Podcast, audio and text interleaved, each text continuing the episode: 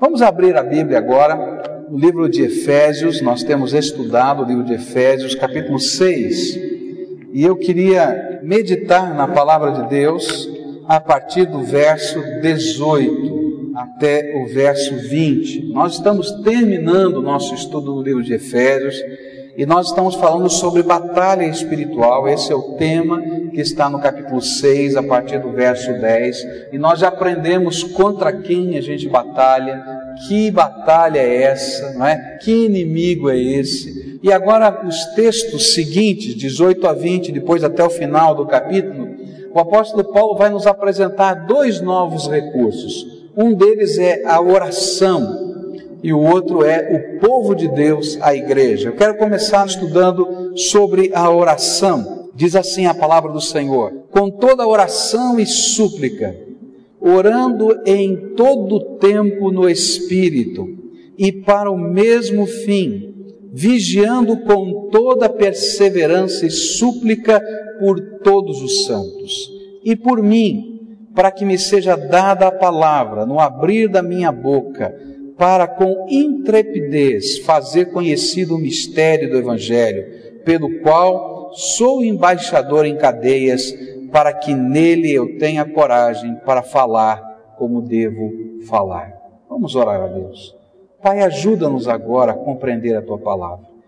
Que não somente intelectualmente possamos compreender o sentido das frases das Escrituras Sagradas, mas que espiritualmente possamos aplicar a nossa vida. Abre os nossos olhos, toca a nossa alma, toca o nosso coração, de tal maneira que estejamos tomando decisões e nos apropriando das bênçãos que o Senhor tem para nós. É no nome de Jesus que oramos. Amém e amém.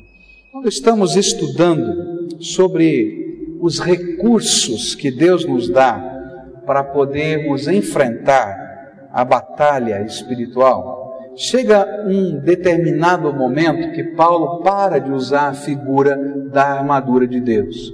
Ele vem descrevendo o soldado romano, ele vem falando do capacete, ele vem falando da sandália, ele vem falando da coraça, ele vem falando, enfim, de todo o equipamento bélico né, que um soldado romano usava.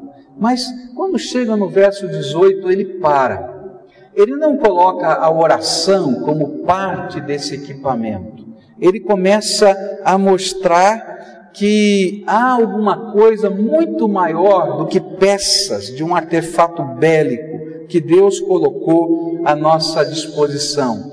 Uma espécie de energia capacitadora que vai além da nossa habilidade de manusear alguma coisa uma certa energia que precisa revestir toda a armadura de Deus.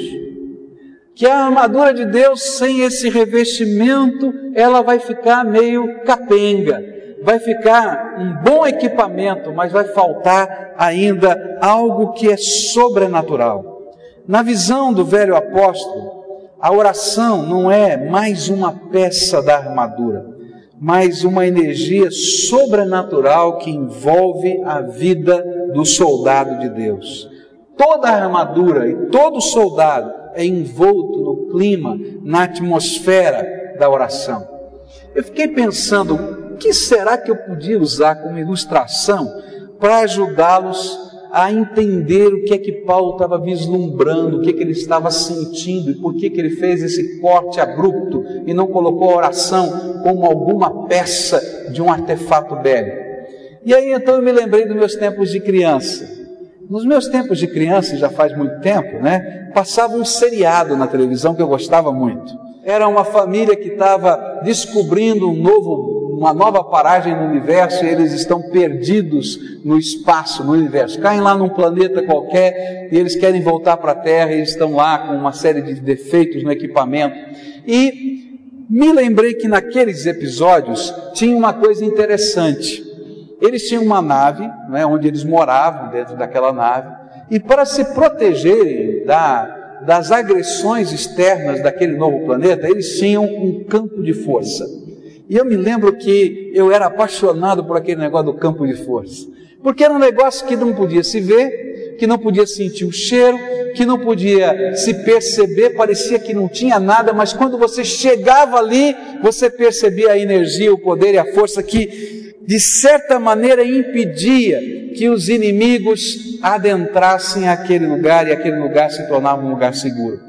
Quando eu pensei nesse texto e comecei a pensar naquilo que Paulo vai descrever sobre a oração, eu imaginei isso. Paulo não está falando do escudo, ele não está falando da espada, ele não está falando de alguma coisa que eu tenho que manusear, mas ele está falando de alguma coisa que é sobrenatural, alguma coisa que é invisível, alguma coisa que eu não posso muito bem definir e entender perceptivamente, empiricamente, mas eu sei que está acontecendo, que tem algo de Deus acontecendo, que tem algo tremendo que começa a se manifestar. Eu não sei quais serão os meios, eu não sei quais são os elementos que serão usados, eu não sei quais serão as estratégias, eu não sei nada, mas eu sei que Deus está fazendo alguma coisa.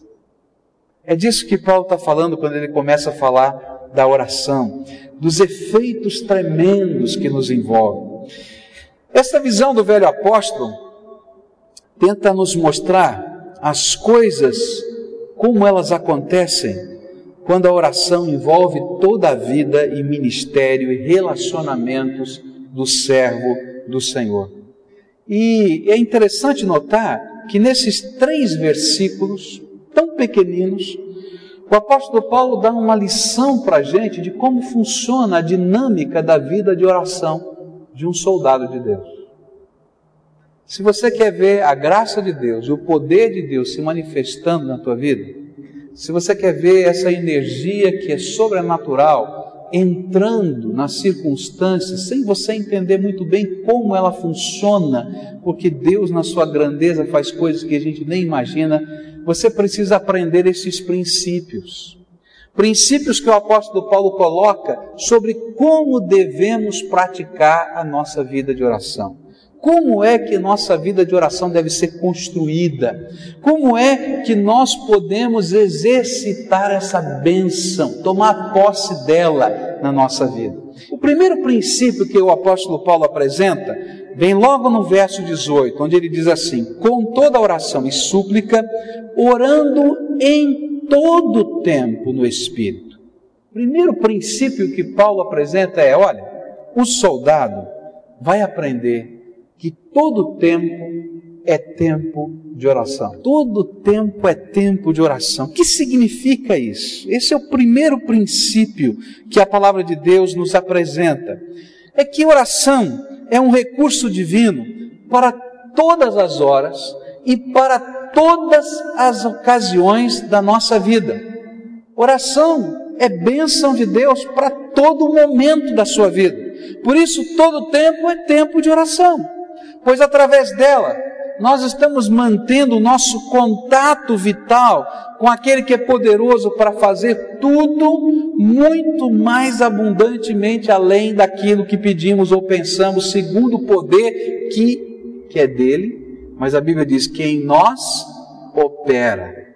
Em uma linguagem bem contemporânea, nós poderíamos dizer que Paulo está nos ensinando que se desejamos usar a oração como recurso divino em meio às batalhas espirituais, nós precisamos estar online 24 horas por dia.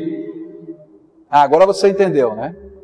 Então o que, que é isso? Né? Tem lá um computador na minha casa, estou ligado lá a uma banda larga, a internet, não é? O computador está ligado 24 horas e ele está acessando os meus e-mails, ele está conectado, eu posso falar com o mundo inteiro 24 horas por dia.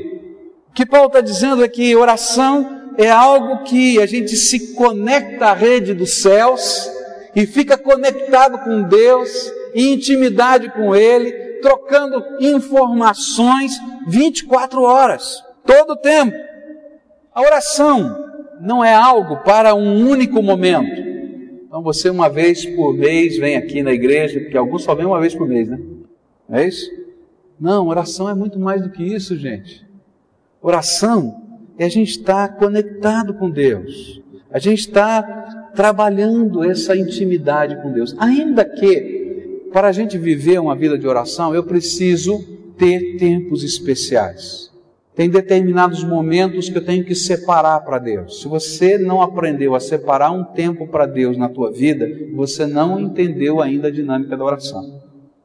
Eu queria desafiar você a isso, a separar um tempo para Deus. Olha para a tua agenda e diz: Senhor, esse tempo é um tempo que eu vou consagrar ao Senhor para de uma maneira especial estar na tua presença.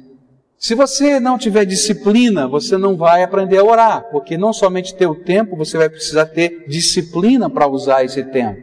Porque senão vai acontecer tanta coisa e você vai acabar nunca usando esse tempo. Mas apesar da oração ter esse aspecto de eu precisar separar tempo para estar na presença de Deus, de estar conectado com Ele, de modo especial, para fazer essa consagração, segundo aquilo que Paulo está dizendo, oração transcende aquele tempo que a gente tem em especial.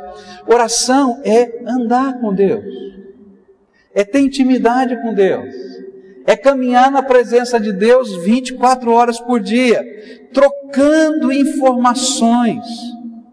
E estarmos naquele espírito falando com o Pai, perguntando as suas sugestões, pedindo o seu discernimento todo o tempo. É interessante como Deus trabalha na nossa vida, né?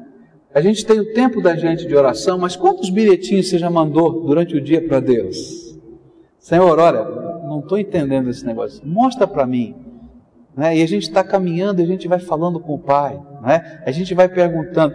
Tem coisas que a gente tem dúvidas, Senhor, eu tenho aqui que trabalhar nesse negócio, eu não sei, eu preciso da tua sabedoria, tem misericórdia em mim. Ou então eu estou lá diante de uma situação, eu estou lá, não dá tempo de trancar a porta, eu estou aqui caminhando, eu estou perguntando, Deus, eu preciso que o Senhor revele a tua vontade para mim, eu não sei qual é a decisão que eu vou tomar, vem com a tua misericórdia, e a gente fica conectado na presença de Deus. Ainda que tenha um tempo específico, 24 horas, todo o tempo, a gente está na presença de Deus, é por isso que Paulo vai dizer que a gente tem que orar sem cessar.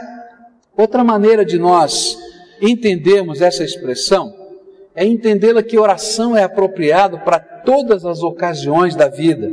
Ou seja, não somente quando as coisas vão mal. Tem gente que imagina que a gente só ora quando as coisas vão mal. Aí eu quero dizer para você, se você é uma dessas pessoas que só oram quando as coisas vão mal, então eu vou dizer para você, Deus vai permitir que mais coisas vão mal. Só para chamar a tua atenção. Ah, não tem jeito? Então deixa quebrar lá. Daí ele vem correndo aqui conversar comigo e a gente pode tratar o coração dele. Daí quebra e volta. Então tem gente que só vive assim. Mas a ideia é que a oração é para todos os momentos, é para quando as coisas vão bem, é para quando a gente está alegre, é para quando a gente está caminhando na presença de Deus, e são nessas ocasiões que a gente vai aprender as modalidades diferentes de oração que existem. Oração pode ser o louvor a Deus na nossa alegria. E é por isso que o salmista diz que eu não posso me esquecer de nenhuma das bênçãos do Senhor. E eu preciso dizê-las em oração, uma uma na presença de Deus. O hino já dizia isso, né? Quantas bênçãos, dizes, quantas são, não é isso? Né? A gente está lá colocando na presença de Deus. Oração é isso. Quando a gente para para reconhecer os movimentos de Deus, e aí os nossos olhos se abrem espiritualmente, porque a gente começa a discernir o que Deus está fazendo. Mas oração também é quando nós permitimos que o Espírito Santo nos mostre os nossos pecados. E a gente está conversando e Deus vai falando conosco, vai mostrando as nossas falhas, os nossos erros. E aí nasce a verdadeira e a genuína confissão de pecados. Confissão de pecados não é apenas um ato litúrgico que a gente vive num dado momento dentro da igreja, mas confissão de pecados é esse mover de Deus, onde o Espírito Santo de Deus e eu estamos conversando e Deus vai trabalhando na nossa vida. E então, a gente vai aprendendo a confessar, porque a oração é para todo o tempo. A gente vai aprendendo a falar confidências a Deus. Sabia que Deus é o nosso melhor amigo? E que coisa gostosa quando a gente aprende a confidenciar coisas na presença de Deus. Senhor, hoje, hoje eu fiquei emocionado, aconteceu isso, aconteceu aquilo, e assim por diante. A gente vai conversando com o nosso melhor amigo, a gente abre a nossa alma, porque oração é para todas as horas da vida.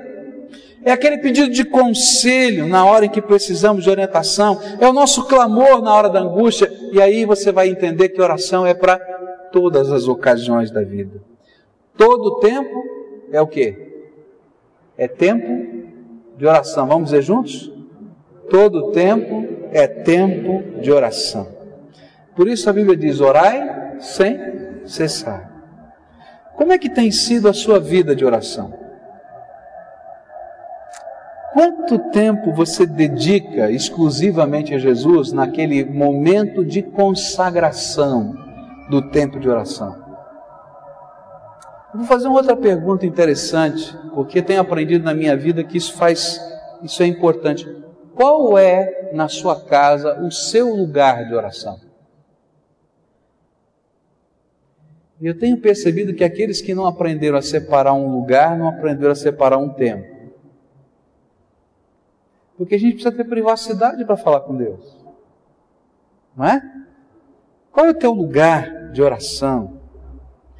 Aquele tempo consagrado. Como você espera entrar nesta batalha com o campo de força desligado? Não dá, não funciona. Você precisa entender que a sua força, a sua energia, a sua motivação, a sua sabedoria só podem vir do Senhor. Agora, entenda também como é que o inimigo trabalha. E é isso que você precisa compreender. Toda vez que você vai ouvir de uma guerra, você vai perceber isso. Que a primeira tomada de posição de um invasor é destruir todos os meios de comunicação do inimigo. Então, se o exército vai invadir um determinado país, o que, que ele vê? Ele vê onde estão as estações de televisão, as estações de rádio, onde estão os cabos dos telefones, onde estão as antenas das rádios militares. Ele coloca aviões com codificadores para poder misturar todas as ondas de rádio que estão é, no, no, espaço, elas captam e retransmitem todas codificadas, o outro lado só escuta chiado. Para quê? Para poder desconectar toda a estrutura bélica do inimigo. E aí o que acontece? Está lá o soldado, ele não sabe o que fazer. Ele tenta falar com o seu comando e tenta avisar o que está acontecendo, tenta mobilizar o reforço e não tem reforço. Eu quero dizer para você que essa também é a estratégia de Satanás. Você pode saber que uma das grandes batalhas espirituais da sua vida é manter a sua vida de oração. Porque o inimigo sabe e o inimigo treme quando você está conectado 24 horas na presença de Deus. Porque ele sabe que os recursos do céu estão à sua disposição. Agora, se ele pegar esse soldado e desconectar do seu comando, e desconectar do seu batalhão, e desconectar de tudo mais, ele não oferece qualquer perigo para o inimigo. Consegue perceber isso? Então, a primeira lição do apóstolo Paulo: toda hora é hora de oração. Segunda lição que a gente vai aprender da palavra de Deus, ainda está também no verso 18. Com toda oração e súplica, orando em todo tempo no Espírito. O segundo princípio é que a oração deve ser feita no Espírito. O que está sendo dito aqui é que a nossa oração precisa ser feita com a ajuda do Espírito Santo. Não é no seu espírito interior, não. É com a ajuda do Espírito Santo. A Bíblia é muito clara em nos ensinar sobre a ajuda do Espírito Santo em nossas orações. Abra aí a sua Bíblia em Romanos 8, versículos 26 e 27. Grifa esse trecho na tua palavra, na Bíblia. Grifa aí na palavra de Deus. Porque você precisa entender que o Espírito Santo é teu ajudante na oração. Romanos 8, versículos 26 e 27 diz assim: Assim também o Espírito de Deus vem nos ajudar na nossa fraqueza, pois não sabemos como devemos orar mas o Espírito de Deus, com gemidos que não podem ser explicados por palavras, pede a Deus em nosso favor. E Deus, que vê o que está dentro do coração, sabe qual é o pensamento do Espírito, porque o Espírito pede em favor do povo de Deus e pede de acordo com a vontade de Deus. Paulo vai dizer que é o Espírito Santo quem nos ajuda, e até quando você não sabe, o que falar na presença de Deus, aquele suspiro, Ah, Senhor, ou aquele gemido, ou aquele soluço no meio da oração, já se transformou em intercessão do Espírito Santo junto ao Pai, dizendo: Olha, Papai do céu, o coração do fulano aqui, do seu filhinho, está assim, assim, assim. A batalha dele é essa, essa, essa. Papai, manda a tua graça agora. Ele está precisando do teu toque. Não é tremendo isso? O Espírito Santo é nosso parceiro.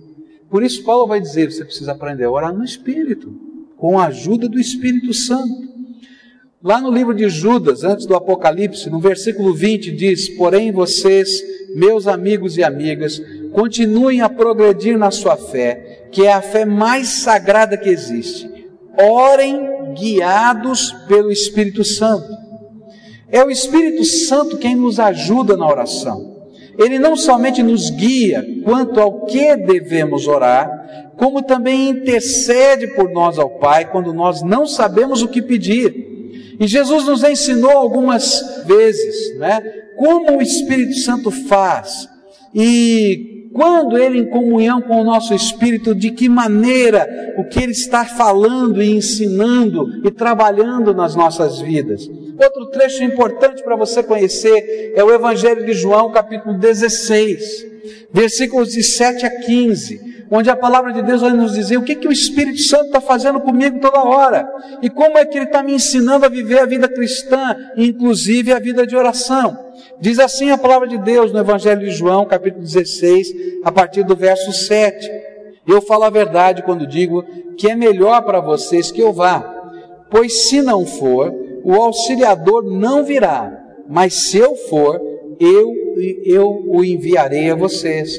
E quando o auxiliador vier, ele convencerá as pessoas do mundo de que elas têm uma ideia errada a respeito do pecado e do que é direito e justo e também do julgamento de Deus. As pessoas do mundo estão erradas a respeito do pecado porque não creem em mim estão erradas a respeito do que é direito e justo, porque eu vou para o Pai e vocês não vão me ver mais. Também estão erradas a respeito do julgamento, porque aquele que manda neste mundo já está julgado. Ainda tenho muitas coisas para lhes dizer, mas vocês não poderiam suportar isso agora. Porém, quando o Espírito da Verdade vier, ele ensinará toda a verdade a vocês. O Espírito não falará por si mesmo, mas dirá tudo o que ouviu e anunciará a vocês as coisas que estão para acontecer. Ele vai ficar sabendo o que tenho para dizer e dirá a vocês, e assim ele trará glória para mim. Tudo que o Pai tem é meu. Por isso eu disse que o Espírito vai ficar sabendo o que eu lhe disser e vai anunciar a vocês. Jesus vai explicar como é que o Espírito Santo trabalha conosco. E por isso é importante a gente aprender a orar no Espírito Santo, ajudado pelo Espírito Santo. Por quê? Quando nós estamos conectados com Deus assim, e o Espírito Santo está mediando as nossas orações, trabalhando conosco e ajudando-nos a orar. É Ele quem nos dá convicção dos nossos pecados. Sabe? Você está na presença de Deus e muitas vezes você não enxerga os seus pecados. Você já percebeu como é fácil para a gente enxergar os erros dos outros? É rápido. Agora, se eu perguntasse para você duas coisas que Deus quer que você mude agora, você não saberia dizer. Você teria que parar para pensar. Porque nós não gostamos de enxergar os nossos erros. Mas quando nós estamos orando na presença de Deus e estamos sendo guiados pelo Espírito e deixamos o Espírito Santo trabalhar as nossas orações e nos ajudar a orar, uma das coisas que ele faz é trazer à nossa mente aquilo que Deus vê a respeito de nós mesmos. E aí começa a vir convicção de pecado. E o Espírito Santo começa a mostrar: olha, não estou gostando disso na tua vida. Algumas vezes eu estou lendo a Bíblia, eu estou orando, estou no meu tempo na presença de Deus, e como é difícil quando o Espírito Santo começa a mostrar os meus pecados. E ele começa a mostrar: olha, você é assim. Eu digo: não, Jesus, eu não sou assim, não, o senhor está errado. ele diz: é, olha só, lembra aquele dia, lembra aquele outro, Lembra aquele outro, até que a venda espiritual cai e eu começo a me ver como ele me vê.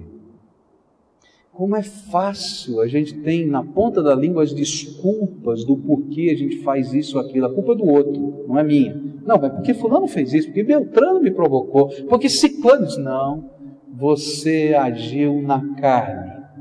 Você falou o que não devia falar. Você reagiu do jeito que não devia reagir. Eu estou entristecido consigo. E aí a venda cai. Mas, meus irmãos, isso só acontece quando a gente deixa o Espírito Santo mediar as nossas orações. Porque senão a gente vai orar como se fosse uma ladainha, a gente fala um monte de coisa e não percebeu que Deus está vendo dentro do nosso coração. João 16 vai dizer que é Ele quem nos dá a convicção de vitória sobre Satanás. João 16 está dizendo que o mundo está errado porque ele acredita que o príncipe desse mundo, o jeito que ele pensa, o jeito que ele age, é o que funciona. E se você começar a ter uma linguagem de fé, as pessoas vão dizer assim: olha, põe o pé no chão, você está andando nas nuvens. Para de andar nas nuvens. Esse negócio de crer em Deus não é assim, não. Tem que ter coisa prática. Porque todos nós estamos envolvidos no jeito de pensar do mundo, que é comandado por Satanás. E só o Espírito Santo de Deus vai nos dar a convicção de que Satanás já foi derrotado, que esse jeito está falido, que isso não funciona e que a gente tem que ter a coragem de implantar o jeito de Deus na nossa vida, nessa terra. Muitos de nós temos medo de tomar as decisões que Deus quer que tomemos. Nós sabemos o que Deus quer de nós, mas nós temos medo de tomar as decisões. Nós temos medo das consequências, nós temos medo daquilo que as pessoas vão pensar, nós temos medo do medo. E só quando o Espírito Santo de Deus nos dá convicção de que aquele sistema que a gente acha que está funcionando está falido e que o príncipe desse sistema já foi derrotado, é que eu tenho coragem de me rebelar contra o sistema. E só acontece isso quando a gente está orando no Espírito, deixando o Espírito Santo tratar a nossa alma e a nossa vida nesse processo. A palavra de Deus aqui em João 16 vai nos dizer que é Ele quem nos ajuda a compreender as verdades de Deus e aplica essas verdades de Deus ao nosso coração. E é nesse tempo de oração que a gente está meditando na palavra de Deus, que o Espírito Santo começa a pegar a verdade de Deus, os princípios de Deus, e ele vai dizendo: Isso aqui é verdade, aplica na tua vida. E ele vai aplicando dentro do nosso coração. E ele passa a ser o meu professor particular. Você sabia que você tem um professor particular tremendo? O Deus Todo-Poderoso mandou o seu Espírito Santo como professor particular. Agora, o pior é que a gente marca com ele a hora e depois dispensa. Não, hoje eu não preciso de aula, não. Deixa que eu me vire sozinho. Mas que pena, queria tanto ajudar você. Queria tanto caminhar com você nesse processo.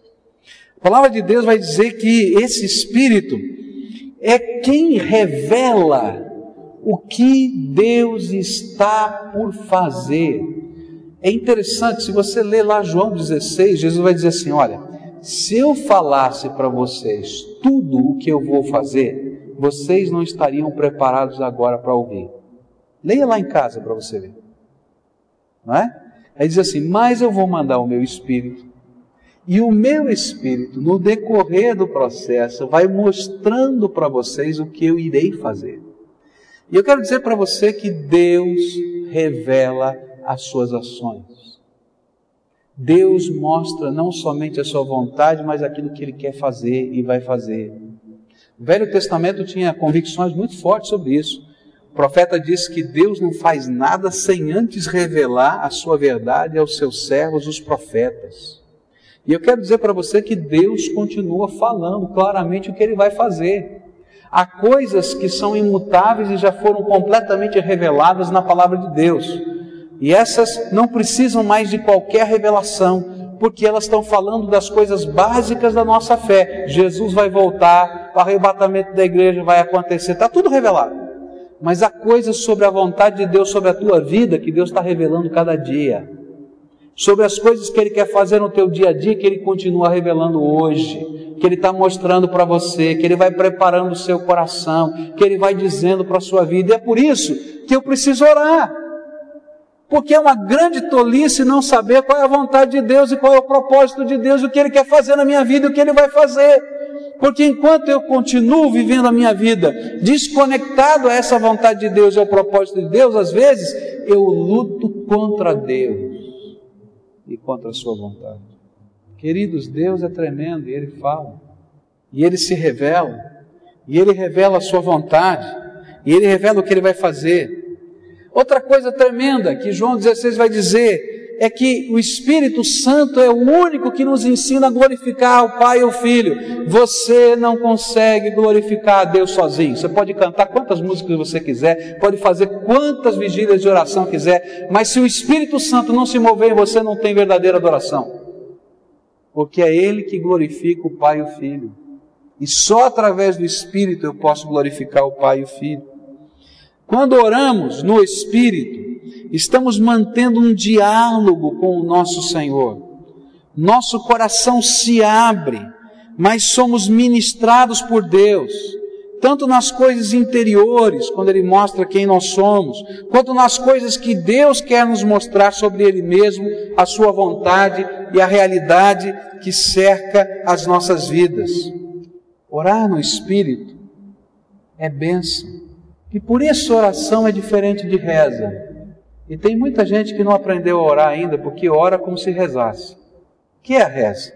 Reza é quando eu aprendo uma determinada ladainha, tá? E a repito, desconectado do meu coração e muitas vezes sem qualquer sentido na presença de Deus. Não adianta eu ficar falando um monte de palavras desconectadas do meu coração e desconectadas de Deus. Isso é reza. Mas, meus irmãos, muitas das orações espontâneas, na verdade, são rezas, porque elas continuam desconectadas do meu coração e desconectadas de Deus.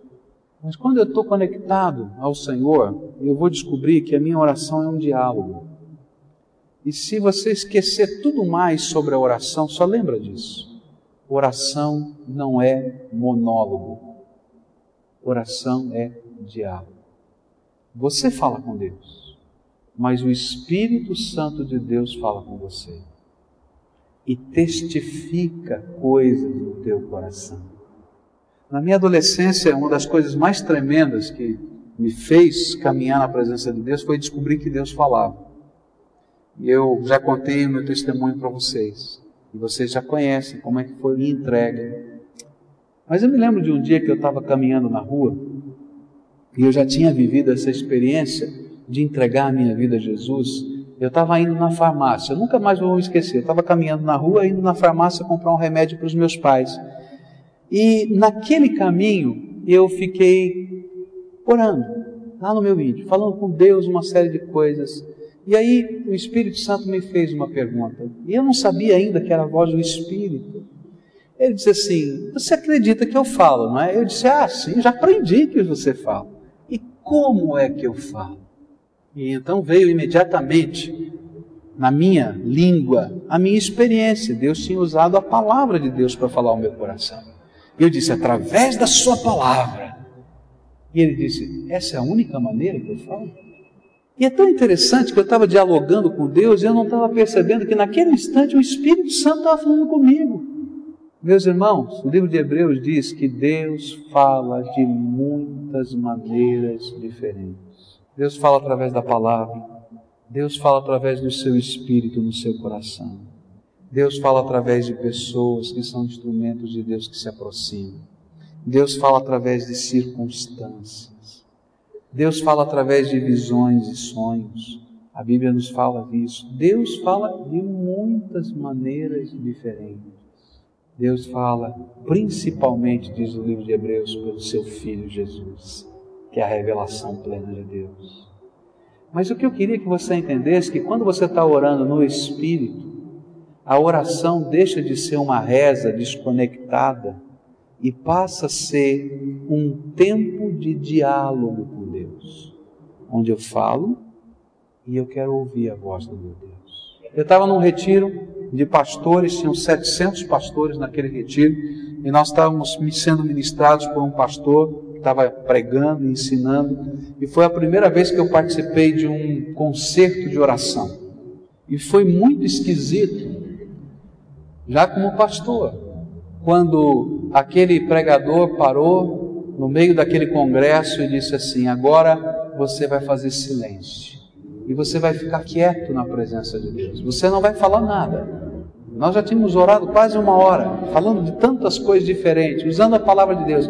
Agora você vai tentar ouvir a voz do Espírito no seu coração. Meus irmãos, eu me senti incomodado, eu me mexia na cadeira, e eu, eu dizia, e agora? Que negócio é esse? Como é que funciona esse treco? Como é que é esse negócio?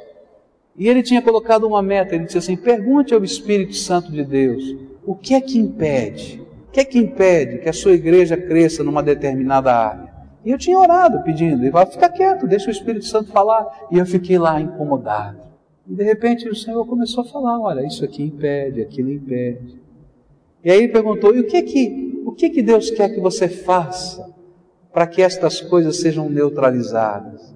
E aí eu me lembro até hoje, né, que o Espírito Santo falou: qual é o antídoto para tal pecado? E aí me veio prontamente na mente: é tal atitude de fé. E eu tinha certeza que Deus estava falando. Meus irmãos, oração é um diálogo. Quando a gente está caminhando na presença de Deus e orando no Espírito, Deus fala conosco. Algumas maneiras de Deus falar são estranhas, são grandes convicções dentro da nossa alma. A gente não escuta a voz aqui no ouvido, mas a gente sente no coração arder, a gente tem convicção. Eu nunca vou me esquecer de um dia que estava entrando na igreja na hora do culto, quando eu era pastor lá em São Paulo, e eu cheguei ao púlpito, e o meu costume era abrir o culto com uma oração. E quando eu cheguei ao púlpito para orar, eu olhei o auditório, naquele mesmo instante, o Espírito Santo me deu uma convicção. Se você me perguntar, eu não sei explicar, eu não sei dizer porquê, eu não sei compreender porquê, mas naquele mesmo instante ele me deu uma convicção. Tinha uma senhora sentada lá num determinado canto da igreja, eu olhei para aquela senhora e disse assim: Olha, essa senhora está possessa por demônios, vai criar problema aqui dentro da igreja. Você ora para que o inimigo não tenha essa autoridade. E eu fiquei tão constrangido, falei, e agora isso aqui, como é que funciona? Ora ou não ora? O que, que eu faço? Será que eu estou ficando maluco? Porque eu não ouvi voz nenhuma, só tive convicção. Aí eu orei, pedindo que o Senhor guardasse, que o culto era dele. Quando terminou o culto, eu fui lá para conversar com aquela senhora. Eu disse, posso orar com a senhora? Ela disse assim para mim, eu estou louca, não dá, eu preciso ir embora. Eu falei, não, peraí, mas é justamente por isso, quero orar pela senhora. Aí pegamos algumas diaconisas da igreja, oramos, não deu outro, estava endemoniada, foi liberta naquele dia, se converteu, depois foi batizada, se tornou membro da igreja. Mas aquelas convicções, se você perguntar por quê, eu não sei. Mas o Espírito Santo fala. Não é estranho? Mas essa não é a única maneira que ele fala. Mas ele fala. E o mais importante é que ele fala. E a nossa oração precisa ser um diálogo na presença de Deus. Um dia eu estava numa festa de casamento, estava sentado na mesa, na festa de casamento, e nós estávamos conversando. E a gente trocando informações, né? E tinha uma senhora, membro da nossa igreja, sentada numa outra mesa, e eu sabia que ela ia fazer uma cirurgia na semana seguinte. E quando eu vi ela de longe, eu mandei um bilhetinho para o céu. Falei, Senhor, abençoa aquela irmã, ela vai fazer uma cirurgia. Eu não, não parei para orar, a gente estava na festa. Sabe aqueles bilhetinhos? Senhor, abençoa. Aí o Espírito Santo falou claramente: vai lá e ora por ela, que eu quero abençoá-la. E eu pensei: Senhor, estou na festa de casamento. É aqui mesmo, Senhor. Não é esquisito esse negócio? Não ouvi voz. Sabe aquela convicção, aquela convicção? Eu fui lá, abracei aquela irmã, disse: Eu sei que a senhora vai ser operada essa semana. Eu queria orar pela senhora. Abracei, orei. No dia seguinte ela foi fazer os exames e ela estava curada, porque o Senhor a curou naquele dia. Meus irmãos, não tem raio, não tem trovão, não tem anjo, tem simplesmente a presença do Espírito falando ao nosso espírito. E o livro de Romanos diz que o Espírito Santo testifica no nosso espírito que nós somos filhos de Deus. E essa testificação é uma convicção interior tremenda o Espírito Santo nos dá convicções da sua graça. Se você esquecer tudo mais, lembra disso. Oração é um diálogo. E só será diálogo se você pedir ao Espírito Santo para ser o interlocutor das suas intercessões e orações, para te ensinar a orar, para ensinar o que convém, para discernir o teu coração. Diz Espírito Santo, eu vou orar agora, me ajuda. Entra comigo nesse momento, revela quem eu sou para mim mesmo, mas revela quem é o Pai para mim. E nessa intimidade a gente vai ouvindo a voz do Espírito no nosso coração. E aí, a oração se torna essa energia da graça de Deus que vai além da nossa capacidade de entender. E Deus vai fazer coisas que você não compreende, segundo o poder tremendo da sua graça que vai estar sobre nós. E vai saber o que vai acontecer? Você vai saber claramente que não é você. Sabe por quê? Porque não é natural. Porque às vezes você tem medo. Porque você se sente o pior dos piores. E como é que Deus pode te usar? E você tem convicção de que é o Espírito de Deus que está fazendo, que está agindo. Agora, se vier orgulho no teu coração, toma cuidado. Porque o orgulhoso é Satanás. Porque o Espírito Santo não tem orgulho, ele glorifica o Pai e o Filho o tempo todo. E nós estamos sendo mediados no Espírito, vamos querer glorificar o Pai e o Filho o tempo todo. Há coisas que ninguém precisa saber, que a gente guarda no nosso coração, porque são manifestações da graça e digno ao Senhor de toda honra e toda glória. E a gente vai vivendo. Agora aprenda a orar no Espírito Santo. E eu fiquei pensando como terminar essa primeira meditação sobre a oração. E eu disse no meu coração, Deus, o que é que talvez falte em tudo isso? E a resposta que veio no meu coração é: eu acho que muita gente gostaria de saber como orar no Espírito. Tá bom, pastor, o senhor já me convenceu, eu quero aprender a orar no Espírito. Mas a pergunta é: como? Como é que funciona esse negócio? E eu queria dizer para você que orar no Espírito é a coisa mais simples que existe. É quando a gente convida Deus, convida Jesus e convida o seu Espírito Santo para serem nossos parceiros na jornada da nossa vida e na jornada das nossas orações. E quando a gente para de querer controlar e se deixa ser controlado pela graça. Nós somos tão controladores que nós queremos controlar Deus. A gente quer dizer para Deus o que Ele tem que fazer, a gente quer dizer para Deus quando Ele tem que fazer, a gente quer dizer para Deus como Ele tem que fazer. E quando a gente ora no Espírito, a gente está perguntando: Senhor, o que tu queres que eu faça? Fala comigo. Eu quero ouvir a tua voz. Eu estou aqui me colocando na posição de servo, de submisso. Quero ouvir. Fala, Senhor. Fala. Teu servo quer ouvir. E aí o papai pega a gente no colo e diz: Vem cá, filho, eu vou ministrar na tua vida. Algumas vezes ele mostra o nosso coração primeiro. Outras vezes ele vai mostrando as coisas grandiosas da sua graça que estão acontecendo no mundo e nós vamos nos alegrando. Deus, que coisa tremenda o Senhor é e está fazendo. Outras vezes ele revela o que ele quer fazer através da nossa vida. Eu não sei o que Deus quer falar com você, mas Ele quer que você aprenda a orar no Espírito. Curva sua fronte agora, feche os seus olhos. Pergunta para Deus: Senhor, o que, que o Senhor quer me ensinar? De todas as verdades que eu ouvi hoje, qual o Senhor quer aplicar ao meu coração? E fica quieto na presença de Deus. Deixa o Espírito Santo aplicar. E você vai ver que algumas áreas da sua vida vão ser agora aqui descortinadas por Deus. E Deus vai dizer: Eu quero aplicar nessa área. Eu quero usar essas verdades naquele outro lugar. E então agora dá liberdade, diz Senhor, eu quero aprender a andar contigo assim. Abre os meus olhos, abre os meus ouvidos, abre os meus lábios, abre o meu coração para a tua verdade. Senhor Jesus, nós somos o teu povo. E ainda que estas coisas sejam tão simples na tua palavra, tão verdadeiras, tão diretas, às vezes nós lutamos no nosso coração. E como diz a tua palavra, às vezes nós não queremos ouvir a tua voz. E eu quero te pedir, Senhor Jesus, abre os nossos ouvidos espirituais, abre os nossos olhos e permita que o teu Espírito seja verdadeiramente o nosso professor particular. Nós somos o teu povo E não queremos endurecer o nosso coração, antes queremos ouvir a voz do Senhor. É aquilo que oramos no precioso nome de Jesus.